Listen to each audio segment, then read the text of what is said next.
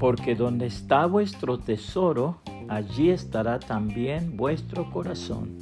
Lucas 12:34, Reina Valera 1960. Murieron con sus tesoros.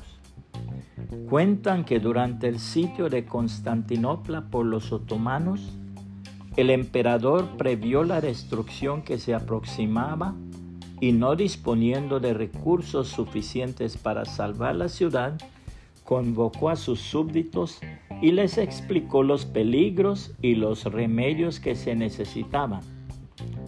Todos se mofaron de él. Poco después empezó el sitio. Los magnates tan pronto oyeron el cañón del enemigo rugir sobre las murallas, acudieron al emperador para ofrecerle la ayuda que les había sido antes solicitada. El monarca los rechazó desdeñosamente con las siguientes palabras, morid con vuestros tesoros, ya que no podéis vivir sin ellos. La bendita palabra de Dios aconseja lo siguiente, no almacenes tesoros aquí en la tierra, donde las polillas se los comen y el óxido los destruye, y donde los ladrones entran y roban Almacena tus tesoros en el cielo, donde las polillas y el óxido no pueden destruir y los ladrones no entran a robar. Donde esté tu tesoro, ahí estarán también los deseos de tu corazón. Tu ojo es como una lámpara que da luz a tu cuerpo. Cuando tu ojo está sano, todo tu cuerpo está lleno de luz. Pero cuando tu ojo está enfermo, todo tu cuerpo está lleno de oscuridad. Y si la luz que crees tener en realidad es oscuridad, qué densa es esa oscuridad.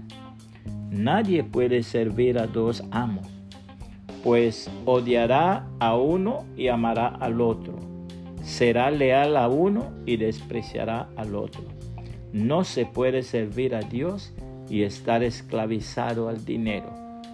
Por eso les digo que no se preocupen por la vida diaria, si tendrán suficiente alimento y bebida o suficiente ropa para vestirse. ¿Acaso no es la vida más que la comida y el cuerpo más que la ropa? Miren los pájaros. No plantan ni cosechan ni guardan comida en graneros porque el Padre Celestial los alimenta. ¿Y no son ustedes para Él mucho más valiosos que ellos? ¿Acaso con todas sus preocupaciones pueden añadir un solo momento a su vida? ¿Y por qué preocuparse por la ropa? Miren cómo crecen los lirios del campo.